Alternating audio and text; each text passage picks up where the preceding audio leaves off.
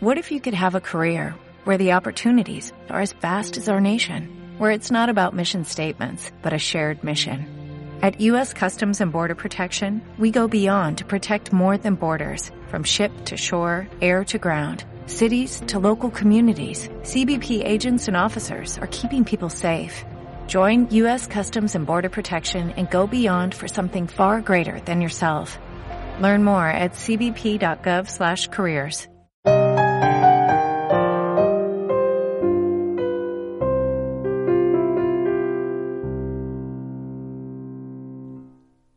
Verde es el último de los hijos mayores de la biotecnología, y lo que más le gusta en el mundo entero son las plantas. No es de extrañar, por tanto, que aplicase sus conocimientos de biotecnología a la agricultura y al cuidado de la naturaleza. En sus estudios se especializó en genética, en fisiología vegetal y en microbiología.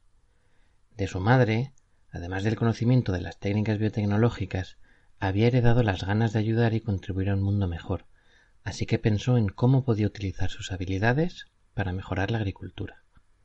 Por un lado, un paso para resolver el problema del hambre en el mundo era aumentar la producción de las cosechas. Por otro, sabía que un tercio de la producción agrícola se pierde como consecuencia de enfermedades y plagas que infestan los cultivos, así que era necesario mejorar eso también. Dado su interés en el tema, ya conocía las técnicas tradicionales de cruzamiento de plantas para obtener mejores especies, y se dio cuenta de que había mucho margen de mejora si aplicaba la biotecnología. En lugar de cruzar sexualmente plantas adultas sin tener apenas control sobre su descendencia, podía acelerar mucho el proceso y obtener mejores resultados utilizando técnicas como la mutagénesis, la poliploidía o la hibridación somática. Mediante el uso de estas técnicas, consiguió plantas capaces de crecer mejor en condiciones adversas y también de producir más cantidad de cosecha. Otro logro fue crear plantas con resistencia a determinados virus e insectos. Por ejemplo, conocía que había una bacteria capaz de producir una toxina, la toxina Bt, que actúa como insecticida para algunos tipos de insectos. Mediante técnicas de ingeniería genética, Verde fue capaz de crear plantas transgénicas que producían esta toxina Bt. Estas plantas llevan el insecticida incorporado, por lo que no hace falta aplicarlo y son inmunes a las plagas causadas por esos insectos. Además, la toxina Bt solamente afecta a esos insectos, por lo que estas plantas no son peligrosas para los humanos.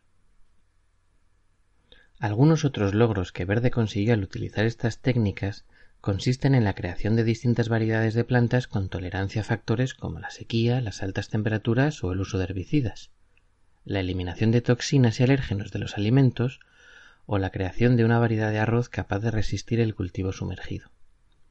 Pero si quería contribuir a solucionar el problema del hambre en el mundo, había algo más que podía hacer mejorar el contenido nutricional de los alimentos.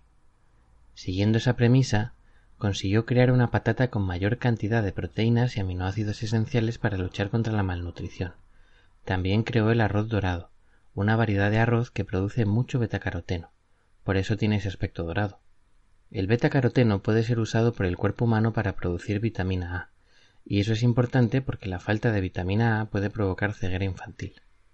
Además de todas las mejoras realizadas gracias a su dominio de la genética, sus conocimientos de microbiología le permitieron usar bacterias promotoras del crecimiento vegetal como biofertilizantes sin efectos nocivos para el medio ambiente.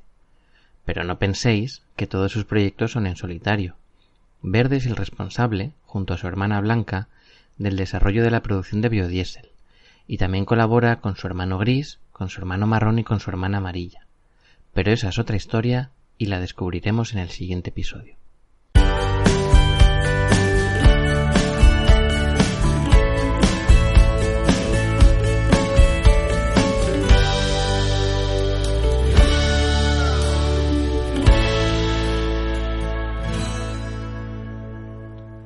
Muy buenas a todos, yo soy Miguel Júdez y estás escuchando Biotecuentos, el podcast de biotecnología donde aprendes algo nuevo cada día.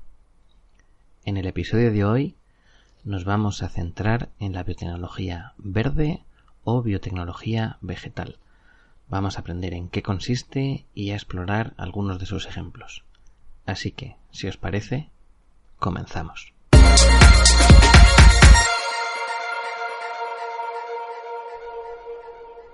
Vamos a empezar definiendo cuál es el ámbito de actuación de la biotecnología verde, que no es otro que el sector agrícola. Son las plantas. Por eso se llama también biotecnología vegetal. En algunas clasificaciones en las que dividen la biotecnología solamente en los cuatro colores principales, los cuatro primeros, por decirlo así, el, el blanco, el azul, el rojo y el verde, también incluyen dentro de la biotecnología verde la parte de preocupación del medio ambiente, de la que se encarga la biotecnología gris, como veremos en el siguiente episodio. Como decía, la biotecnología verde consiste en el uso de herramientas biotecnológicas en el sector agrícola, igual que la roja lo era en la medicina o el azul lo era relacionado con el mar y la blanca en la industria, la biotecnología verde es el uso de estas herramientas en el sector agrícola. ¿Con qué objetivo? Principalmente con dos objetivos. Por un lado, aumentar la producción de las cosechas. Por otro lado, aumentar su capacidad de resistencia frente a plagas, frente a enfermedades, frente a virus, frente a insectos, frente a herbicidas. Entonces, ¿cómo hace esto? Tengamos en cuenta para empezar que la que llevamos cientos de años utilizando las llamadas técnicas tradicionales de cruzamiento entre plantas para producir para producir plantas que sean capaces de producir, valga la redundancia, más fruto, que den lugar a cosechas mayores o que aumenten mejor las altas temperaturas o las condiciones ambientales de donde las estemos cultivando. En ese sentido, lo que hace la biotecnología verde no es distinto a lo que llevamos cientos de años haciéndolo, porque el objetivo es el mismo, con la diferencia de que tenemos un control mayor sobre el, sobre el resultado. Lo que se hace es mirar el, el genoma de la planta, a veces se introduce genes de otras plantas o de otras especies, con lo que se consigue que aumente su capacidad de resistencia o, o que aumente la, o comente su producción. Otras veces lo que se hace, bueno, lo que se hace siempre es utilizar técnicas como la micropropagación, que permite conseguir muchísima cantidad de, plantas a la vez, de plantas pequeñas que crecer, y de las cuales se puede mirar a ver si alguna ha obtenido la, la mutación o los resultados que queríamos y, y, no tenemos que esperar años a que se haga mayor y podamos ver los resultados, sino que podemos podemos ir viendo su, su genoma, podemos ir viéndola crecer desde, desde el principio y es un proceso mucho más rápido y mucho más eficaz. Además de la micropropagación, otras técnicas que se utilizan en la biotecnología verde es la poliploidía, la mutagénesis, la edición genética, la hibridación somática, el uso de ARN de interferencia o la creación de, de plantas transgénicas para lograr estos objetivos. En el cuento comenta que Verde conoce una bacteria que es capaz de producir una toxina, la toxina BT. Se llama BT por el microorganismo que la produce, que es Bacillus thuringiensis. Por lo tanto, sus siglas son BT. Y esta toxina BT actúa como insecticida, es, es tóxico y provoca la muerte de algunas especies de insectos. Esto quiere decir que podemos usar este insecticida esta toxina como insecticida en las plantas que sufren las plagas de estos insectos. Pero también quiere decir que si incorporamos el, el gen que da lugar a esta toxina al material genético de la planta y la propia planta es capaz de producir esa toxina, no tenemos que introducir, no tenemos que aplicar insecticida porque ya viene de serie en la planta. Y además, como también dice el cuento, esta toxina BT solamente es tóxica para los insectos, con lo cual su uso no tendría ningún tipo de problemas para los humanos, incluso aunque las esas plantas sean destinadas a nuestra alimentación. Entonces, además de la mejora de cultivos, de la mejora de la producción en los cultivos y de la mejora de las condiciones ambientales, a la temperatura, a la humedad, a la falta de agua, a las plagas. Otro de los objetivos es el aumento nutricional, como son el ejemplo de la patata con muchas proteínas que se creó hace unos años en la India, o como es el ejemplo del arroz dorado, dorado porque tiene mucho betacaroteno, que podemos transformar en nuestro cuerpo en vitamina A y así evitar la ceguera infantil, que es un problema serio en algunas zonas rurales de Asia, donde el arroz es el principal alimento y por eso se, creó el arroz dorado. Y vamos cerrando diciendo que el, el biodiesel que hace la biotecnología blanca, que es fuentes de energía renovables para lo que se utiliza la industria, una de las fuentes es como vimos en el episodio de la biotecnología azul, las microalgas, pero otra de las fuentes es utilizar material vegetal. Entonces es la biotecnología blanca, por un lado, la que lo transforma en energía, pero es la biotecnología vegetal la que crea esos cultivos que puedan ser utilizados para la generación de, de biodiesel. Por eso también forma parte de la biotecnología verde. Y ya, por último, dentro del, además de todas estas herramientas de genética, de, de, que parecen mucho más complicadas, simplemente con el conocimiento de microbiología y de los hongos y bacterias es posible fertilizar el suelo, es posible promover el conocimiento vegetal de forma completamente natural para que las plantas crezcan mejor y produzcan más y eso también es biotecnología verde.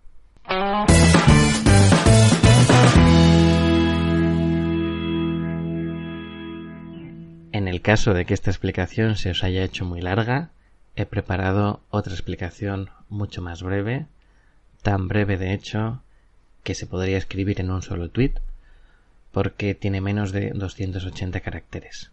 Y dice así. La biotecnología verde alberga el uso de herramientas biotecnológicas en el sector agrícola.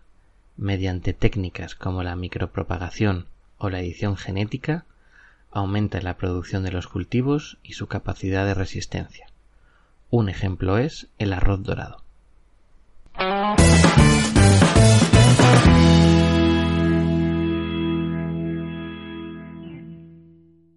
Pues este ha sido el tuit de la semana y con esto vamos a ir terminando con este episodio dedicado a la biotecnología verde. Espero que os haya gustado, que lo hayáis disfrutado, que hayáis aprendido algo. Muchas gracias por escucharme una semana más. Yo me voy despidiendo y os dejo con un poema que resume todo lo que hemos aprendido esta semana.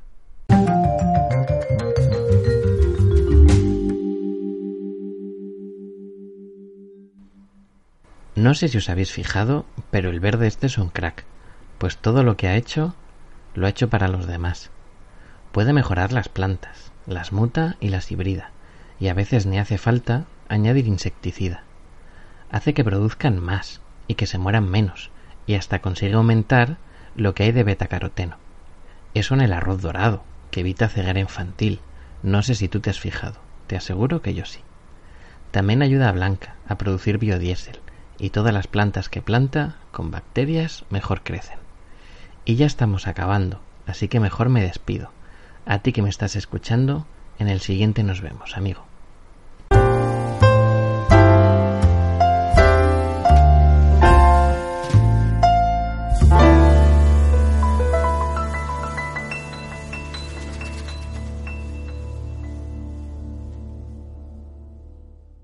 Como nuevo cliente de Western Union, puedes disfrutar de una tarifa de envío de 0 dólares en tu primera transferencia internacional de dinero en línea. Envía dinero a los tuyos en casa de manera rápida, fácil y conveniente. Visita westernunion.com o descarga nuestra app hoy mismo y tu primera tarifa de envío corre por nuestra cuenta. Aplican ganancias por cambio de moneda. No disponible para tarjetas de crédito y envíos a Cuba. Servicios proporcionados por Western Union Financial Services Inc. NMLS 906983 o Western Union International Services LLS NMLS 9069 85